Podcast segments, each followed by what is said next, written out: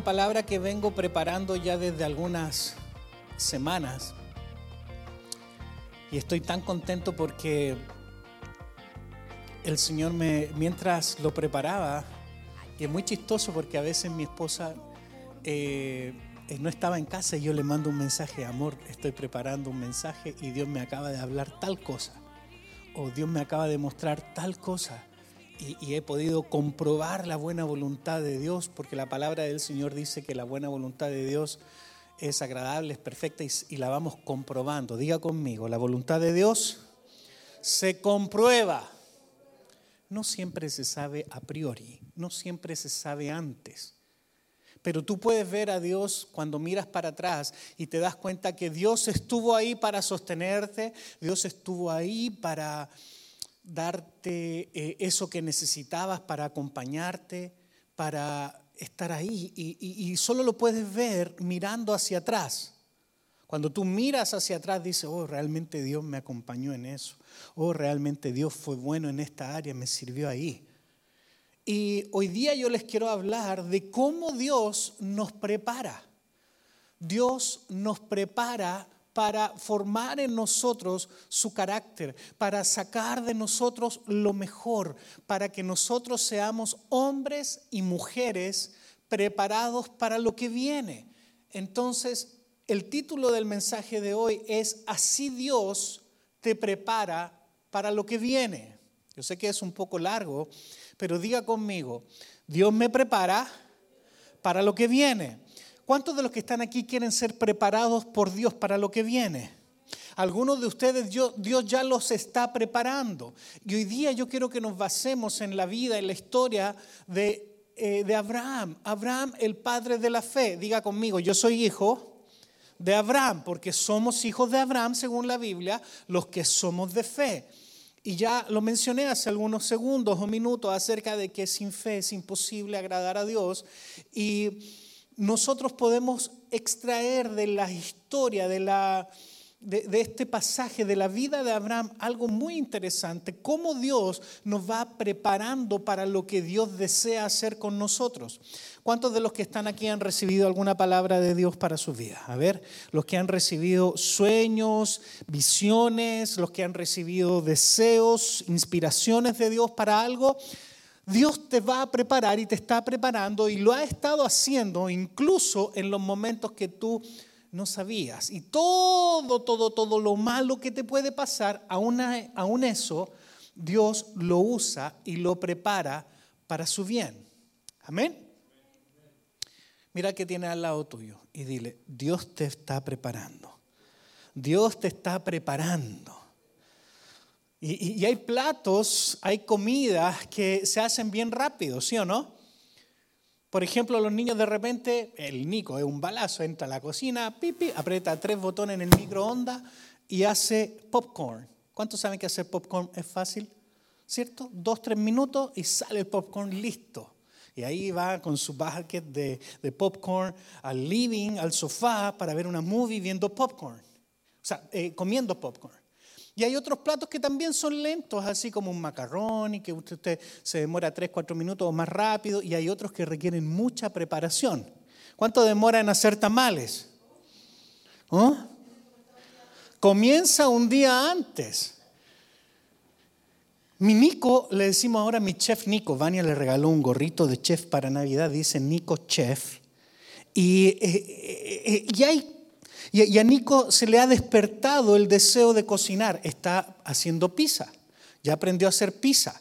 Pero es tan impaciente que no quiere esperar que la masa leude para. Entonces las primeras que hizo, metió la masa, hizo pizza y le quedó media dura. Entonces igual la tuvimos que comer con mucha alegría y gozo y decir que rica está la pizza, Nico, ¿sí o no? Pero la próxima te va a quedar mejor. Entonces la próxima, la segunda vez le dijimos, Vania, convéncelo, maréalo un poco, pero que espere.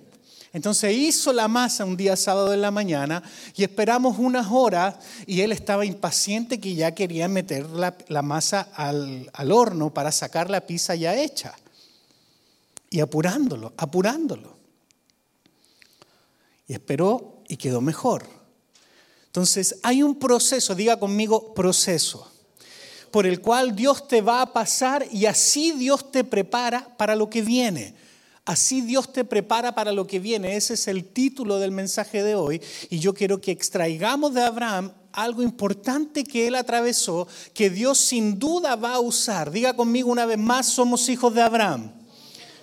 Ningún hombre puede llegar a Dios por sus méritos, lo sabemos o no. Diga conmigo, es por su gracia. Todos los hombres somos imperfectos. Mira que tiene al lado suyo. Yo sé que sabemos que son imperfectos, ¿cierto? O su esposa también. Aunque yo le digo a mi santa esposa, eh, eh, eh, yo digo, existe Dios Padre, Dios Hijo, Dios Espíritu Santo y la cuarta persona de la Trinidad, siempre digo, mi esposa, que parece perfecta, que luce perfecta, pero diga, diga conmigo, todos somos imperfectos. Amén. Y Dios, si usara gente perfecta, no tendría con quién trabajar.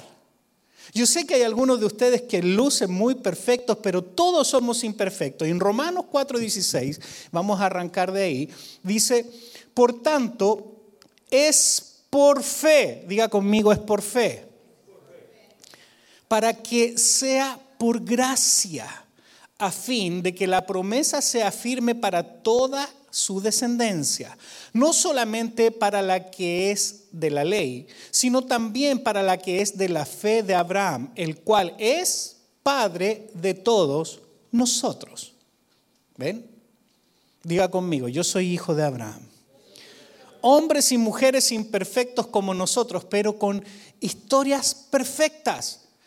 Abraham, siendo imperfecto, hay una historia perfecta en la Biblia que para nosotros es materia de estudio, de reflexión y de aprendizaje en el día de hoy. Si Dios obrara con personas perfectas, no tendría con quién trabajar y la Biblia incluyó a Abraham porque enfrentó, diga conmigo, tres pruebas. Y de esto es que yo quiero que hablemos hoy en día, cómo gradualmente tú y yo enfrentamos pruebas donde nuestra fe es probada.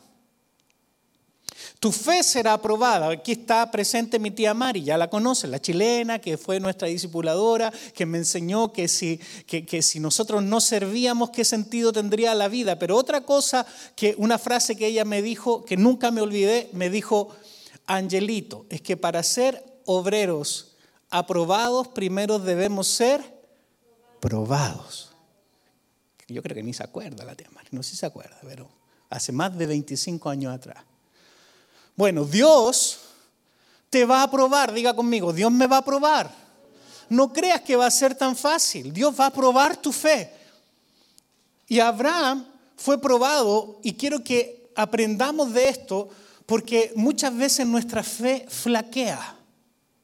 Muchas veces eh, eh, tú sientes que lo que Dios te prometió no llega, no sucede, y lo que Dios promete en la Biblia, derramaré bendición hasta que sobreabunde, cuando tú eh, batallas y batallas para llenar el tanque de gasolina del carro.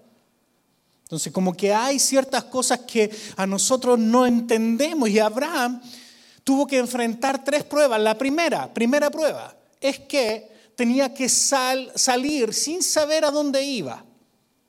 ¿Sí o no? ¿Conocen la historia?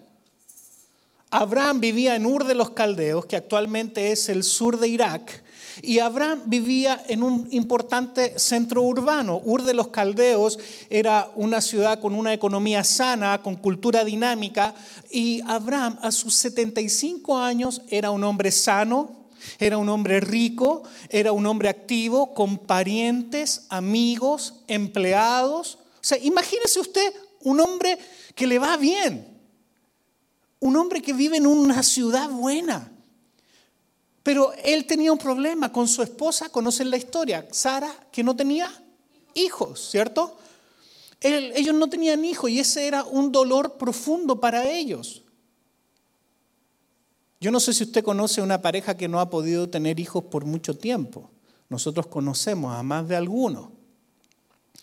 Y cuando pasa un año de casado, dos años de casado, tres años de casado, cuatro años de casado y lo intentan y lo intentan y no queda embarazada y no se embaraza, después empiezan los cuestionamientos. Yo he visto parejas, incluso ella decirle al marido, mejor déjame porque yo no te puedo dar hijos. Entonces eso genera problemas Porque resulta que ahí está él queriendo ser padre y la suegra, que cuándo nos va a ser abuelos, hijo. ¿Ah?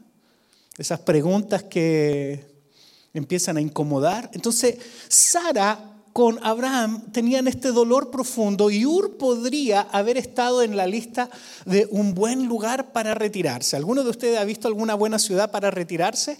Nosotros cuando vamos de vacaciones en el verano a, Florida, por allá por Destin, qué bonito, y siempre decimos, uy, me gustaría cuando algún día nos retiremos comprarnos una casa aquí. Qué rico vivir cerca de la playa con un clima fantástico casi todo el año a veces bromeamos, pasamos cuando andamos por ahí cerca manejando, vemos alguna iglesia americana y miramos y ¿no necesitarán una iglesia hispana aquí? ¿Sí o no, Vanessa? ¿Sí o no? Cada iglesia que vemos y, no vemos que diga servicio en español, porque casi no hay, el Señor no nos querrá mandar para acá. ¿Ah? Claro, porque ya yo me imagino en mi pontoon boat yendo en la camioneta, llevando el pontoon a la playa, yendo a andar en, en, esa lanchita rica donde tú vas y el clima hace menos calor que aquí. Aquí cuando están a 99 o 100 grados, allá hacen 88. Es un clima delicioso. Podemos ir ahí y puedes ir viendo los delfines saltar. Es algo maravilloso, lindo. Sí, pero no es igual. No hay delfines aquí, aquí hay alligator. Entonces, Ur de los Caldeos era una ciudad buena, un hombre próspero. Ahí estaba Abraham con este dolor, esta espinita de no poder tener hijos. Y seguramente Ur de los Caldeos era una ciudad donde él tenía de todo, una ciudad bonita, una ciudad con, con, conexiones, con amistades, con parientes. ¿Estar cerca de los parientes es agradable o no? No, no adentro de la casa, sino cerca. ¿Sí o no? ¿A cuánto le gustan las visitas? ¿Ah? Bien, Mejor vamos a seguir adelante en el tema. Génesis capítulo 12, verso 1, dice, pero Jehová había dicho a Abraham, vete de tu tierra y de tu parentela y de la casa de tu padre a la tierra que te mostraré. Trata de imaginar el susto que se debe haber pegado este Abraham al escuchar la voz de su creador. A Nico le gusta asustarme, se esconde detrás de las puertas. Cuando yo voy pasando, ¡guau! Varias veces he pegado el, grito, a veces me dan ganas de pegarle, pero me lo aguanto porque él se ríe, entonces ya, ya no, no le pego, entonces me río con él. Pero después le digo a Vanessa, este cabro, en Chile cabro no es mala palabra, ¿ok?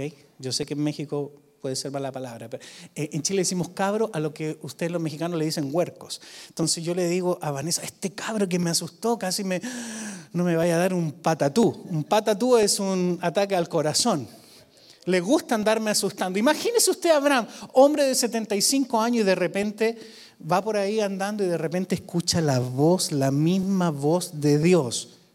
Abraham, híjole, no sé usted, pero yo me, me asustaría un poquito. En primer lugar, Abraham le dijo, deja todo lo que conoces, sin decirle a dónde iría y, se lo haría saber después. Aún así, Abraham respondió al llamado, conocemos la historia. Ahora Dios le prometió, haré de ti una nación grande y te bendeciré. Imagínese usted ahí Abraham, cuando no tenía ni un hijo. Haré de ti una nación grande, te bendeciré y engrandeceré tu nombre y serás bendición. ¡Wow! ¡Qué privilegio haber sido Abraham! Bendeciré a los que te bendijeren y a los que te maldijeren maldeciré y serán benditas en ti todas las naciones de la tierra. ¡Wow! O sea, Dios se comprometió con Abraham a, cuidarlo, a protegerlo, a quien hablara mal de él, y Dios le iba a hacer polvo y a los que bendijesen a Abraham. O sea, todo el mundo quería bendecir a Abraham porque le iba tan bien que al que bendecía a Abraham, Dios lo bendecía. Es maravilloso. Y esta fue, diga conmigo, la primera prueba que Dios le puso a Abraham.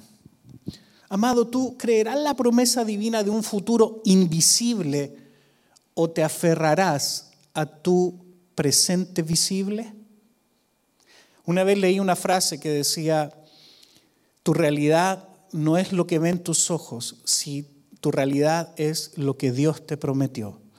Diga conmigo, lo que Dios me prometió es mi realidad porque nos guiamos muchísimo por lo que nuestros ojos ven. por lo que nuestras manos tocan, por lo que nuestro olfato huele, por lo que nuestro gusto eh, prueba. Y aquí tenemos a Abraham siendo elegido por Dios. Y sabemos lo que Abraham hizo en Hebreos capítulo 11, verso 8. Dice, por la fe, Abraham, siendo llamado, obedeció para salir al lugar que había de recibir como herencia y salió sin saber a dónde iba. Entonces por la fe Abraham obedeció y salió, aunque no sabía. Esta no era una idea alocada y antigua. Esta debe ser una forma y es parte de la vida cristiana normal. Dios no siempre te muestra todo. Dios te dice, haz esto o anda en tal dirección, no siempre mostrándote a dónde vas a ir o qué va a haber después, porque Dios prueba de forma rutinaria nuestra fe como parte del proceso por medio del cual Dios prepara a hombres y mujeres para el reino. Levanta tu mano derecha, di conmigo, Dios me va a probar. Amén. Dios te va a probar y no te va a mostrar todo. Y Dios probó la fe, incluso la de mi esposa y la mía. Usted dirá, ah, bueno, pero es que se fueron a Estados Unidos. ¿Quién no, quién no se quiere ir a Estados Unidos? El otro día mi suegro bromeando decía, este pareja que se acaba de ir a la India, wow, para irte a la India sí realmente tiene que ser Dios hablándote, porque todo el mundo se quiere ir a Estados Unidos. Y él le dice, ¿qué me quieres decir, suegro? y él ha bromeado todos estos años conmigo con respecto a eso, pero cuando sabemos que Dios nos llama a un lugar, es Dios quien te va a proveer, es Dios quien te va a abrir las puertas, y Dios nos llamó a venir a estudiar aquí por un año, después nos dio una beca por segundo año, cuando llevábamos tres meses aquí, un profeta en un evento que fuimos mi esposa y yo a Oklahoma, eh, llegamos tarde, el evento había empezado, estaba adelante predicando el, profeta y dijo, esa parejita que acaba de llegar allá, Dios me dice algo para ustedes. Ustedes no van a volver a su lugar nunca más y van a levantar una casa de consolación cuando teníamos 24 años, cuando nunca habíamos pensado siquiera en, en abrir una iglesia.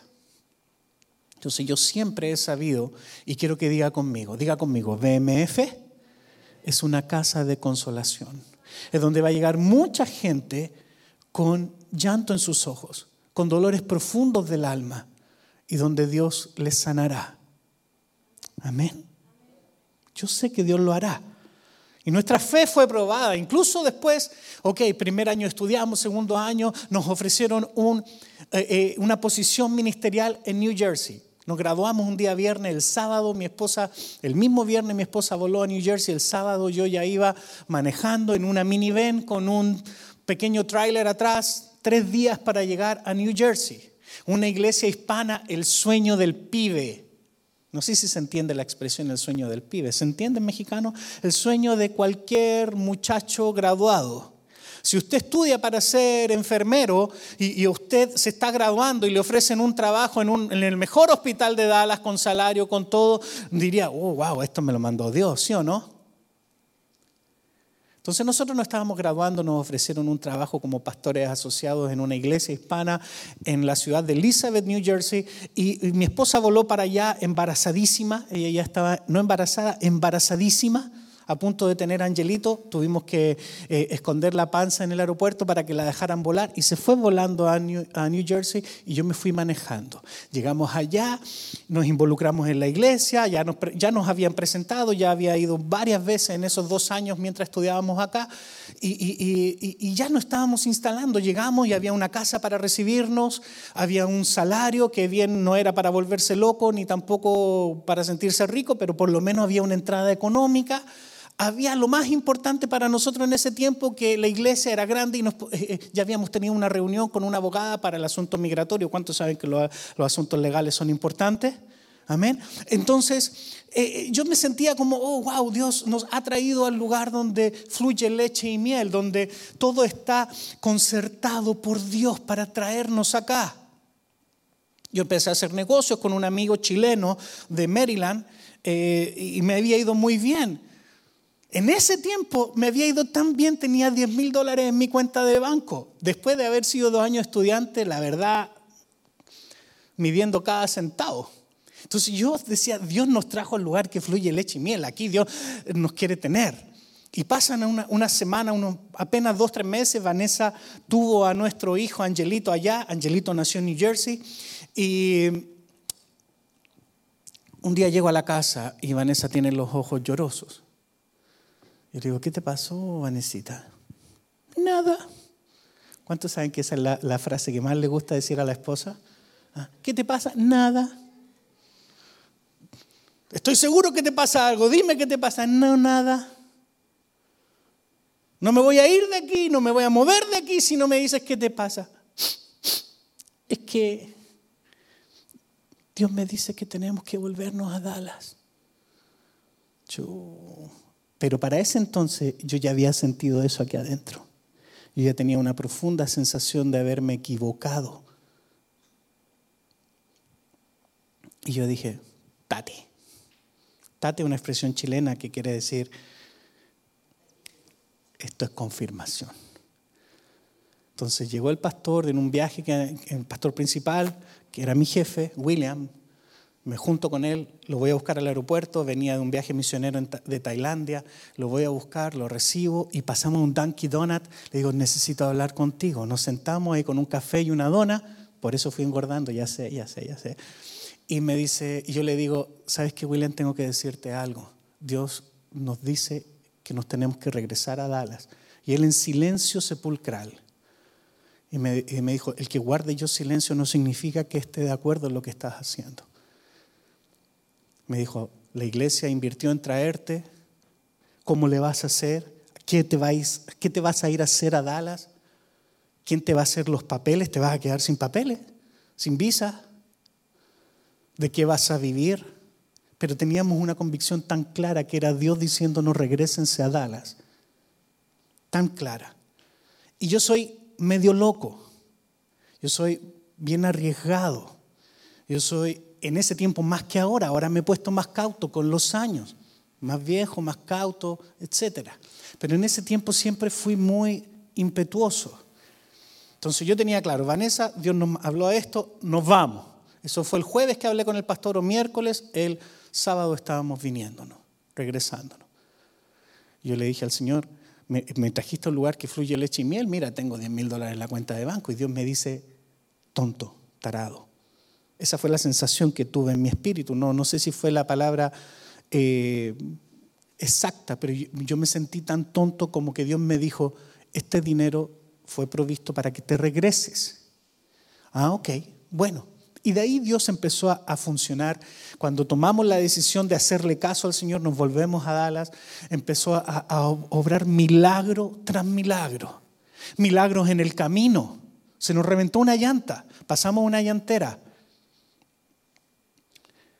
No traía dinero en efectivo, todo estaba en la tarjeta del banco. Y le digo al Señor, me cambia la llanta, le digo, recibe tarjeta, no solo cash. Oh, voy a tener que dejar la camioneta aquí donde hay un ATM para ir a buscar dinero. Y me dice, no, te la regalo. Y digo, no, no, no, si tengo dinero para pagártela. Y, y me dice, no, te la doy. Quiero bendecir tu vida con eso.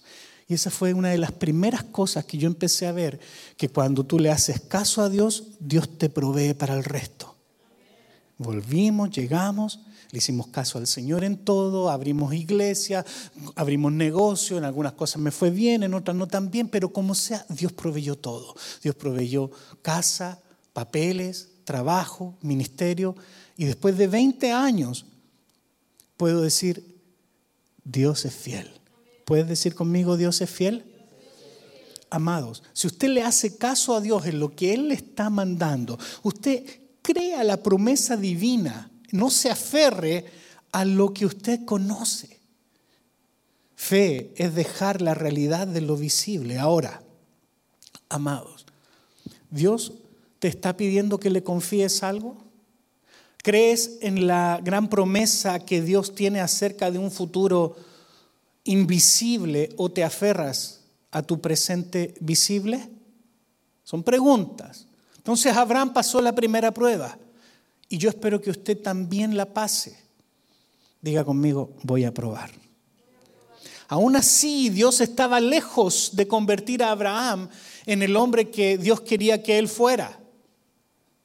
A lo mejor tú pasaste una prueba, pero estás todavía muy lejos de llegar a lo que Dios te prometió que ibas a llegar. Porque incluso una prueba más grande estaba a punto de venir y esta también se aplica a nosotros. Cuando estaba preparando esto, decía, ay caramba, ¿cómo Dios hace esto con nosotros también? La segunda prueba, ¿qué es lo que tuvo que soportar Abraham? La segunda prueba fueron, fue la espera de 25 años. El plan de Dios para nuestra vida se revela en etapas como Abraham lo descubrió y Dios lo envió a la tierra de Canaán, pero vino una hambruna que lo hizo mudarse a Egipto. Más tarde cuando regresó estableció un próspero negocio de ganado. Una vez más Abraham comenzó a disfrutar de una experiencia cómoda.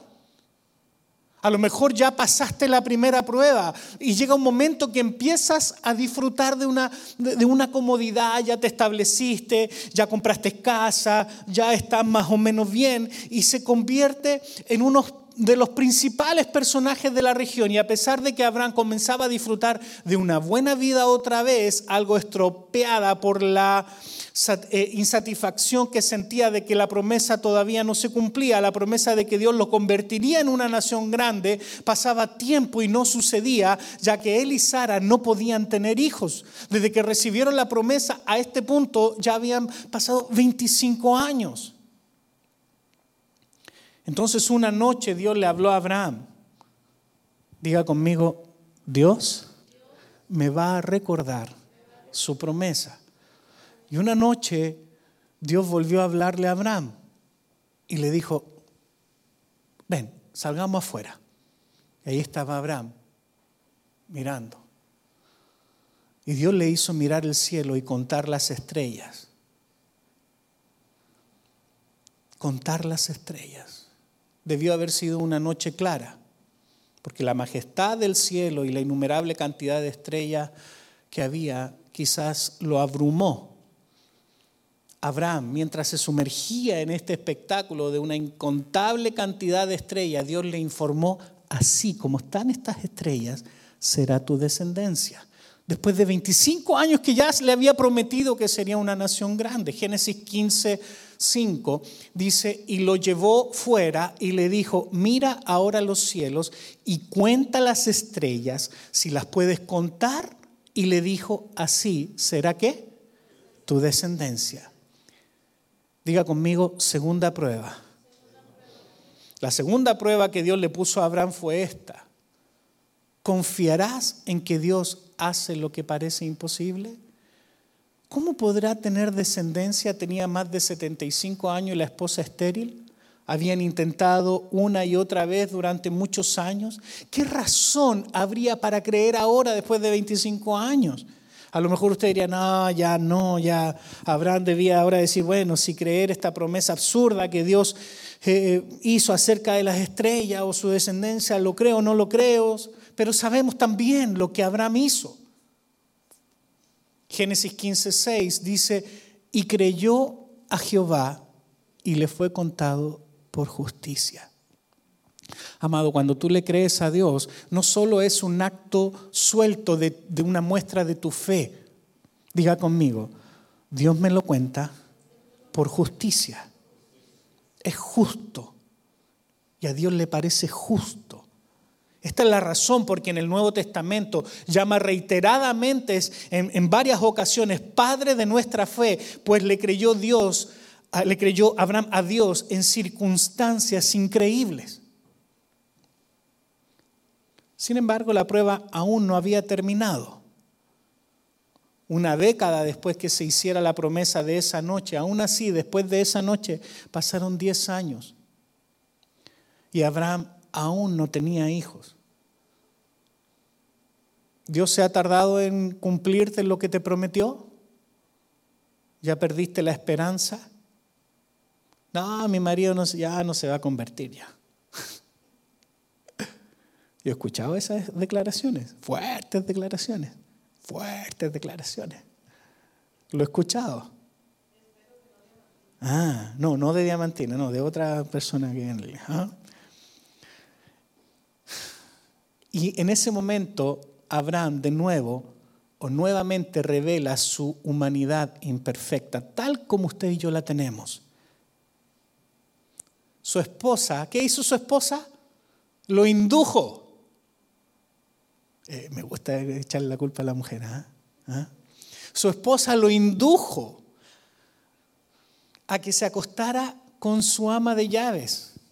La pobre Sara, yo creo que se sentía tan mal de haber estado tan agüitada, la pobre, que dijo, uh, Dios te prometió hace 25 años, ahora 10 años te volvió a sacar para afuera, a contar la estrella, ya me contaste lo que te dijo, y yo no quedo embarazada, entonces, ¿sabes qué? ¿Por qué mejor no te...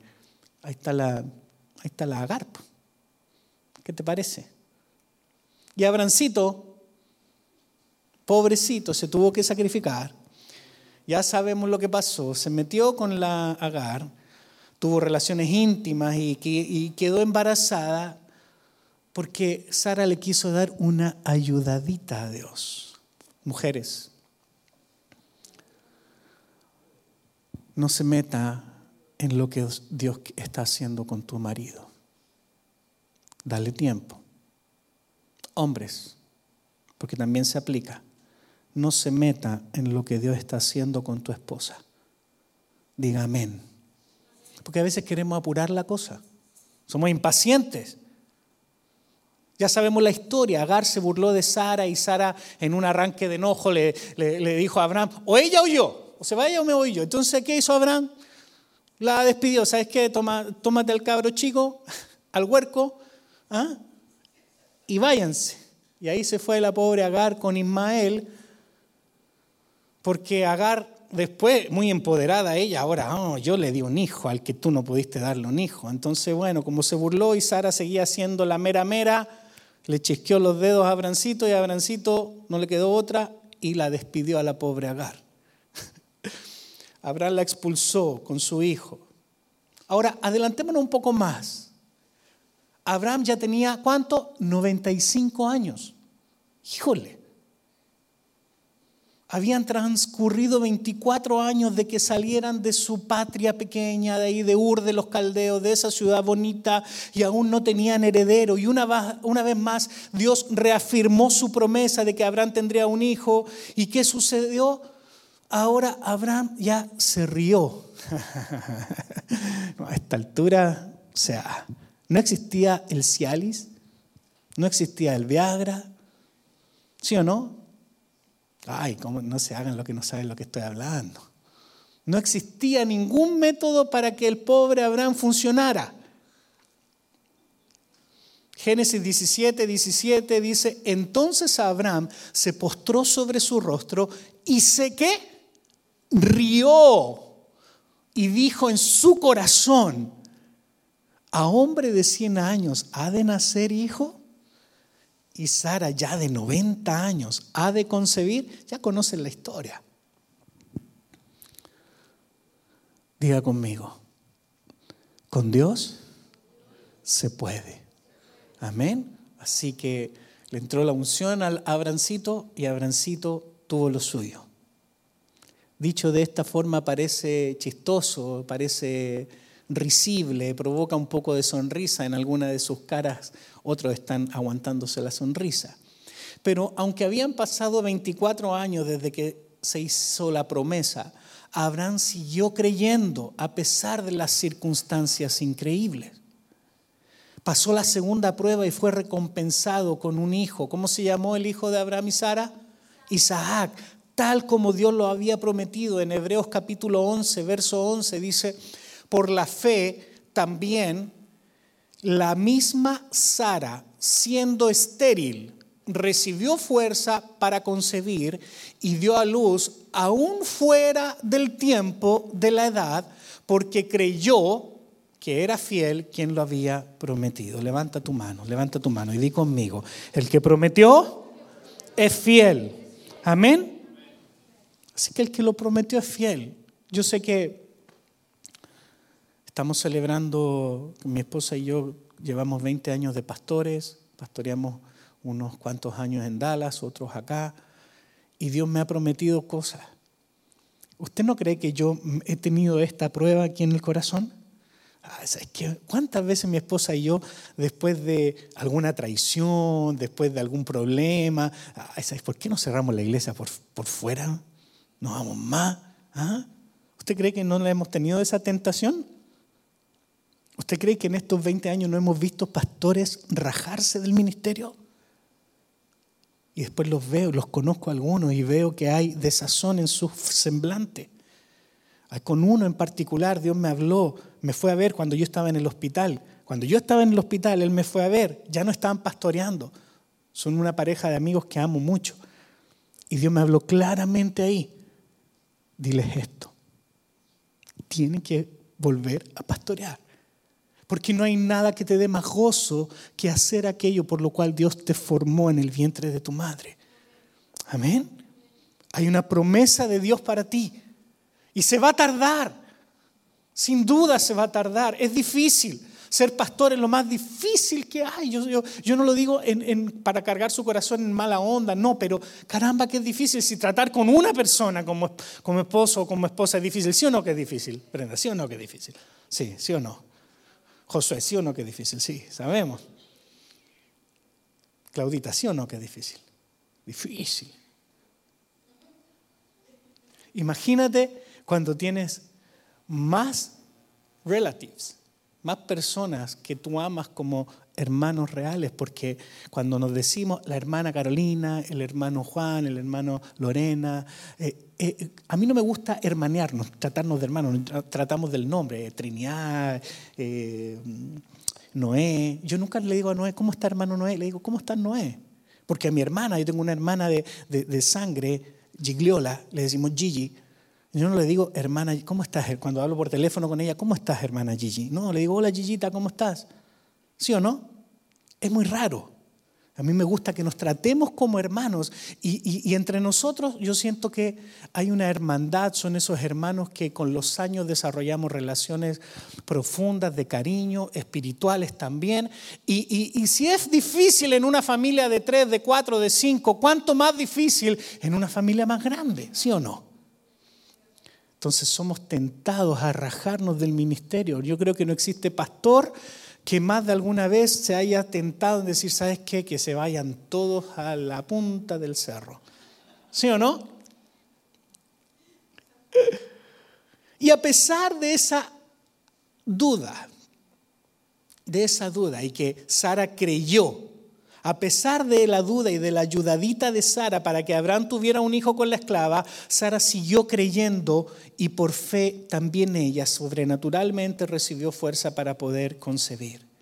Amados, hay mucha gente que conocemos, que conozco, que pueden señalar algo a lo que creían que Dios los llamaba, algo que el Señor les prometió, algo a lo que creyeron que debían dedicarse.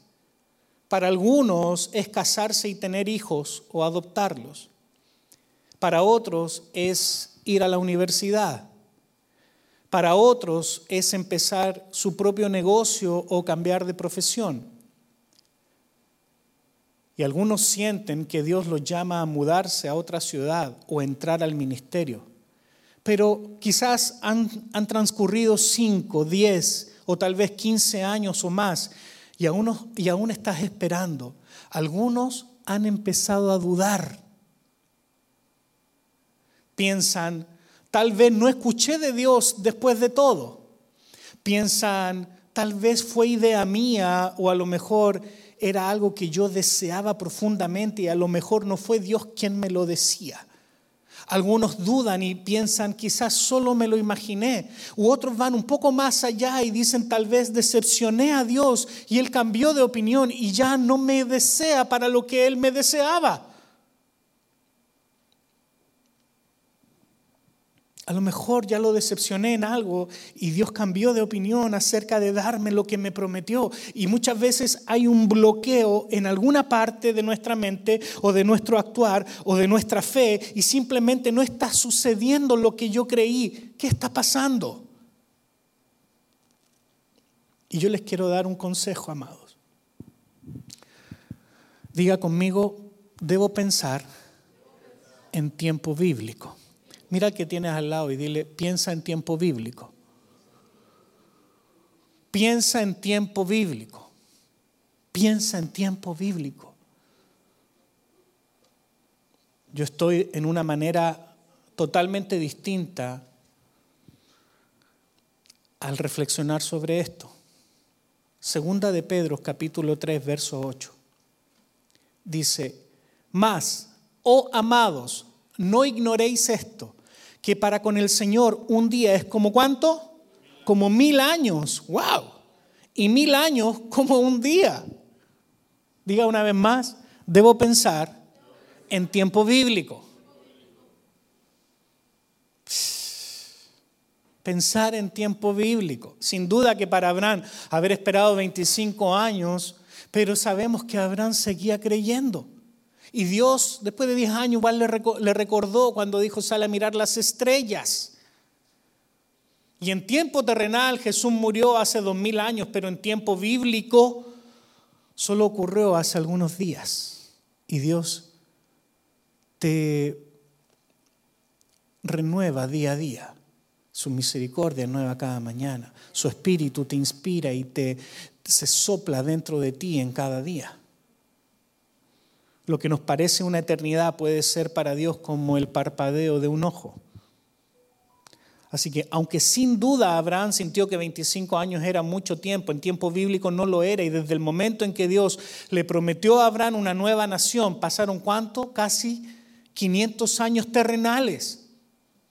Que una vez que Dios le prometió a Abraham, haré de ti una nación grande y te bendeciré y, maldeciré a los que te maldicen, y ya se conoce esos versículos, pasaron casi 500 años, 430 años de esclavitud en Egipto, 40 años de vagar en el desierto, pero en tiempo bíblico Dios cumplió su promesa.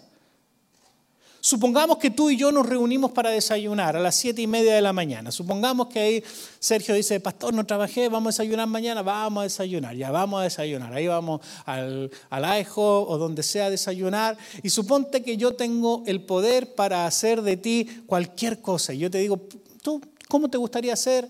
Eh, y yo tengo el poder para hacer eso. Lo único, y, ahí me dice, no, yo quisiera hacer esto, esto, esto y esto. Y yo le dijera, lo único que tienes que hacer es esperar hasta las doce y media del día y va a estar hecho. ¿Esperarías hasta las doce y media? Pues sí. El problema es que con Dios no esperamos. Pensar en tiempo bíblico te dará una perspectiva eterna y te ayudará a manejar las expectativas. Diga conmigo, los tiempos de Dios no son los míos. Pero diga conmigo, el tiempo de Dios es el perfecto. Amén. Segunda de Corintios 4, 16. Dice 16 y 17. Por tanto, en la Reina Valera dice, por tanto no desmayamos. Antes, aunque este nuestro hombre exterior se va desgastando porque nos vamos poniendo viejos. ¿Sí o no? Oh, me acordé de la canción nos vamos poniendo viejos. El interior, no obstante, se renueva de día a día, porque esta leve tribulación momentánea, diga conmigo leve tribulación momentánea. Ay, cómo me gusta ese lenguaje. Ah, produce en nosotros, esto va a producir en usted y yo una, cada vez más excelente y eterno peso de gloria. Aleluya. Wow. Lo puse en la traducción viviente también porque me gusta mucho lo que dice. Es por esto que nunca nos damos por vencidos. Aunque nuestro cuerpo está muriéndose, nuestro espíritu va renovándose cada día, pues nuestras dificultades actuales son pequeñas y no durarán mucho tiempo. Sin embargo, nos producen una gloria que durará para siempre y que es de mucho más peso que las dificultades. Levanta tu mano derecha y di conmigo, Señor, gracias por esta leve tribulación momentánea, porque produce en mí un excelente peso de gloria. Amén. Gloria a Dios. Gloria a Dios. Entonces tenemos estas pruebas de Abraham que sin duda Dios va a probarte a ti.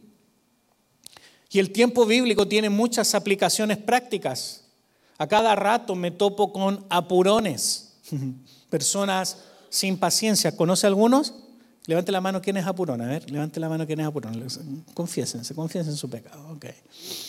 A cada rato me topo con personas tan impacientes por un cambio, que debido a esta impaciencia toman decisiones equivocadas, decisiones erradas, como por ejemplo cerrar un negocio, como por ejemplo no proveer dinero para un hijo, por ejemplo divorciarse de la esposa o dejar de pagar la hipoteca de una casa. Diga conmigo, debo tener un concepto del tiempo bíblico. Amén. Identifícate con Abraham, reajusta el reloj y no renuncies. Dios está probándote. Si Abraham mismo, el padre de la fe, fue probado, ¿qué te hace pensar a ti que, Dios no te va a probar? Dios prepara a hombres y mujeres para el reino, pero esa preparación requiere de probar tu fe. Si no, ¿qué chiste tendría una bola de hijos mal criados, caprichosos? Diga amén o diga ouch. Dios puede probarte por décadas. ¿Confiarás en que Dios hará lo que a ti te parece imposible? Diga conmigo, si Dios lo prometió, lo hará. Fácil. La espera es la difícil. Si no está sucediendo lo que creías que Dios iba a hacer, dale algunos años más. Dale a Dios una oportunidad de recibir gloria cumpliendo tu anhelo. Y una vez que hayas adoptado el tiempo bíblico como norma, diga conmigo, el tiempo bíblico va a ser mi norma. Se elimina mucha presión. Mucha presión. Esto te ayudará a mantener intacta tu fe. Que tu fe no flaquee, que tu fe no sea agrietada porque tú no ves con tus ojos lo que Dios te prometió todavía. Además, tu fe liberará el poder de Dios en toda dirección y detalle en tu vida. La fe, y esto lo anoté ahí en una frase, lo dijo un señor que se llama Bill Bright, que es fundador de Cruzada Estudiantil para Cristo. Dice, la fe es un músculo. Si lo puedes proyectar, por favor, Javi, dice, la fe es un músculo. Mientras más lo ejercites, más crece. Algunos de ustedes tienen la fe como un físico culturista, ejercitada, saben que la cosa funciona porque Dios si lo dijo lo va a hacer, y otros están hechos unos alfeñiques, espiritualmente hablando, con la fe. No sé si se entiende la palabra alfeñique. Alfeñique, alguien delgadito, alguien... Eh, ¿Ha visto los niños de Somalia que, tienen, que padecen de hambre y están el, el puro huesito encima de la piel? Así hay algunos de ustedes que pueden estar, que su fe puede estar delgadita, sin músculo. Amados, cuando hayas ejercitado tu fe, vas a estar listo. Diga conmigo, diga conmigo, te voy a pinchar, Diego. Te voy a pinchar, te voy a pinchar. Aquí tengo, eh, voy a buscar el pincho donde lo dejé. Diga conmigo, cuando mi fe haya sido probada, estaré listo para la prueba final.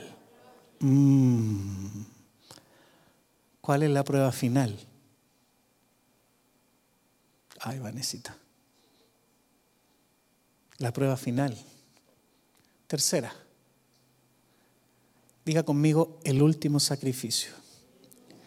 Abraham ahora tenía más de 100 años de edad. Sígame con la historia, ya le voy a terminar en unos minutitos. Abraham ahora tenía más de 100 años de edad.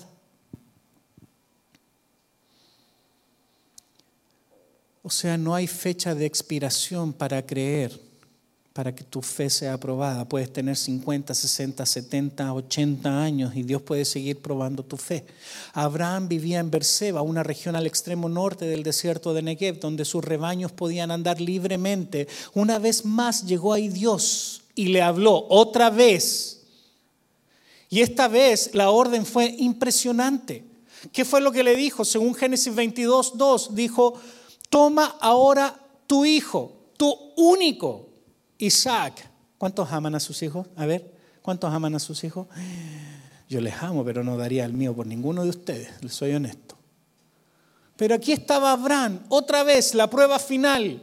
Toma ahora tu hijo, tu único Isaac, a quien amas, y vete a tierra de Moriab y ofrécelo allí en holocausto sobre uno de los montes que yo te diré. Puede que esto no le pareciera tan insensato a Abraham después de todo como nos parece a nosotros, porque en el tiempo antiguo y actualmente muchas religiones paganas de su época sacrificaban niños. Pero aún así era algo terrible sacrificar a un niño.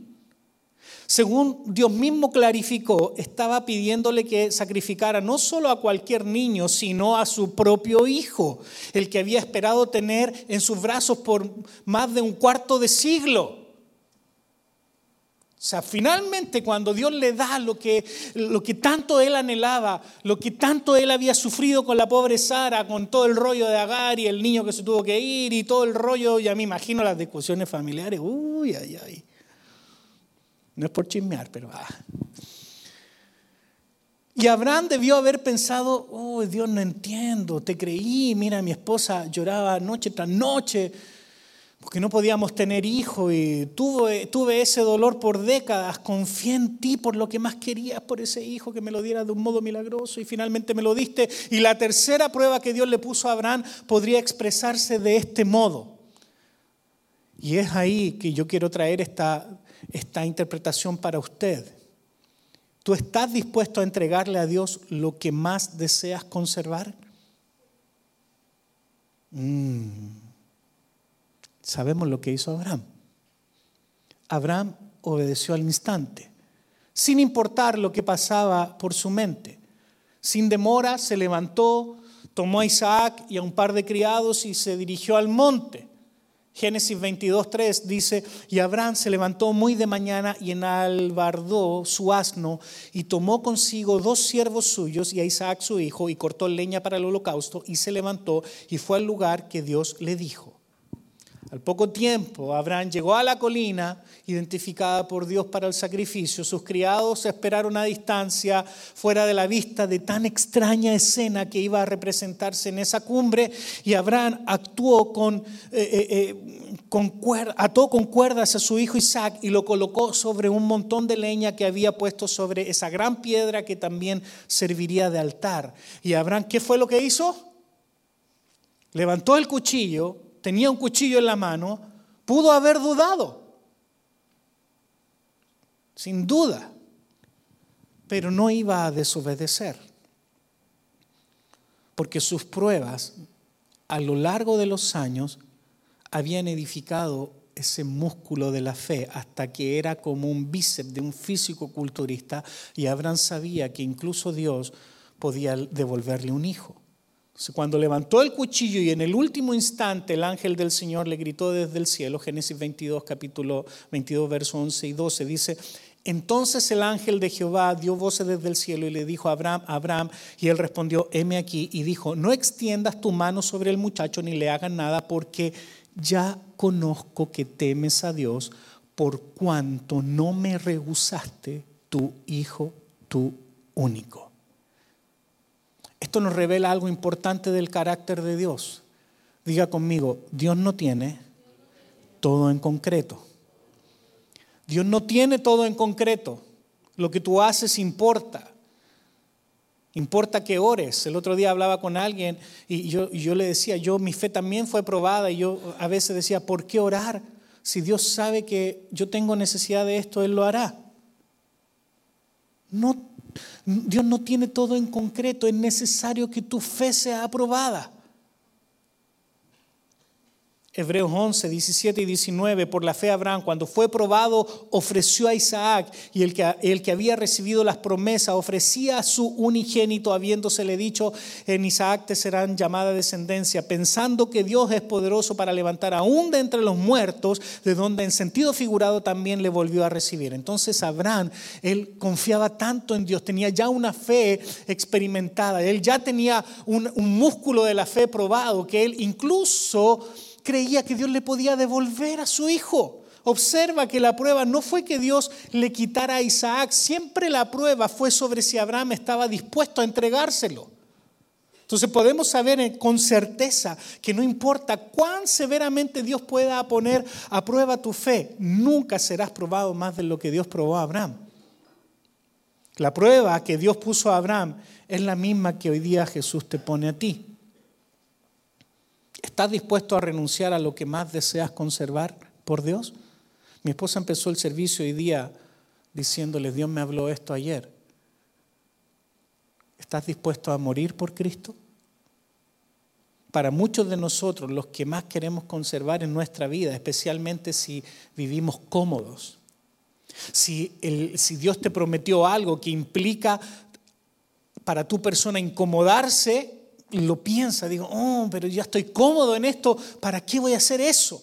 Pero el Evangelio de Jesús nos pide renunciar a nuestra propia vida y seguirlo de todo corazón, lo cual es exactamente lo que Abraham hizo. Esa clase de fe que tuvo Abraham es la fe radical que usted debe tener. Diga conmigo, yo quiero tener una fe radical. Amados, es la fe que Dios espera que tú tengas. Conocemos el versículo que dice, sin fe es imposible agradar a Dios? ¿En qué estás aplicando tu fe? O todo lo que haces lo haces tan medido, tan inteligente, sacas la calculadora y si te cuadran los números, bueno, te tiras a la piscina y si no te cuadran los números, no te tiras. Con esto no estoy diciendo que no debemos ser sabios y, y sacar cuentas antes de edificar algo si es que tenemos el presupuesto para edificarlo, porque también es sabio aquello, pero si siempre en cada paso de tu vida estás con la calculadora actuando sin dejarle un espacio a lo que Dios puede hacer en milagro, entonces no agradas a Dios. Diga amén o diga ouch. Abraham, Juan 8:56 dice, Abraham, vuestro padre, se gozó de que había de ver mi día y lo vio y se gozó. Amados, tú verás cumplirse lo que Dios te prometió. Amén. No importa lo que tarde. Fe radical. Cultiva el músculo de la fe. Juntamente con ser pastor hemos sido eh, personas dedicadas a los negocios por años y hemos visto la mano de Dios moverse siempre en milagro, siempre en milagro, siempre en milagros. Y Satanás cada vez que te pone un problema, Dios viene y lo transforma en bendición. ¿Sí o no? Cuando compramos nuestra casa, tenía un cliente que me hacía ganar muy buen dinero. A los tres años se acabó ese negocio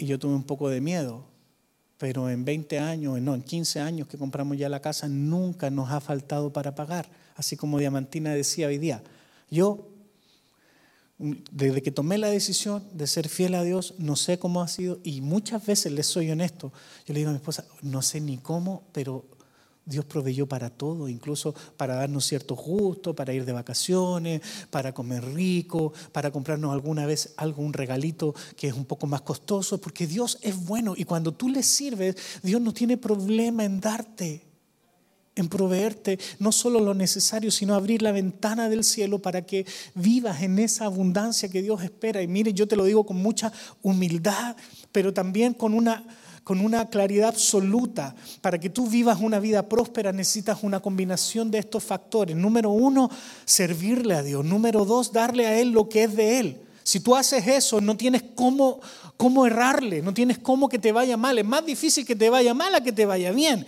Porque la bendición de Dios es tan grande que te va a alcanzar. La Biblia la describe como algo salvaje, como cuando tú en una pradera quieres correr y arrancar de un león, te va a agarrar, te va a pillar, te va a alcanzar. La bendición de Dios es tan grande y potente que, que si tú le sirves a Él y tú haces lo que la Biblia dice que debes hacer, darle a Él lo que es de Él, te tiene que ir bien y no vas a tener problema. Y con esto termino, póngase en pie, Proverbios 3, 25 y 26. Dios cumplirá esta promesa, Dios lo hará dice, no tendrás temor de pavor repentino. O sea, aunque venga crisis económica, aunque los negocios fallen, tú no tendrás miedo, ni de la ruina de los impíos cuando viniere, porque tú podrás ver amigos como fracasan en los negocios cuando no ponen a Dios en primer lugar, porque Jehová será tu confianza y el que preservará tu pie de quedar preso. Diga conmigo, con Dios se puede. Y si Dios probó a Abraham, que es nuestro padre de la fe, ¿cuánto más te probará a ti? Va a tardar. Tenga mentalidad de tiempo bíblico. No se agüite, no se entristezca, no se desespere queriendo resultados rápidos. Porque nosotros somos así, acostumbrados a vivir en una cultura de, la instantaneidad, donde todo tiene que ser rápido, donde tienes un problema, llamas por teléfono a alguien, viene y te lo arregla en, en dos, tres horas, porque todo tiene que ser rápido. Con Dios no es así. Dios se toma sus pasos, pero por mientras te está cocinando. Y tú no eres un plato, no eres un popcorn que se hace en un minuto y medio, dos minutos en el microondas. Tú eres mejor que unos tamales que se hacen por días. Toma tiempo, diga conmigo, toma tiempo. Porque va a ser tan delicioso lo que tú le puedas ofrecer a Dios cuando esté completamente cocinado que requiere de tiempo. Amén. Así que amado, amado Noé, amado Sergio, amados, amado Pablo, no te agüites porque está tardando. Y esta palabra primero es para mí para mí. No te agüites, Dios lo va a hacer. Amén. Algunos vamos un poquito más avanzados, Dios ya nos ha aprobado algunos, a ustedes Dios ya les ha aprobado algunas cosas, pero estás ejercitando tu músculo de la fe y Dios lo hará. Amén. Cierra tus ojos, vamos a orar. Padre, te damos gracias por tu palabra en esta tarde.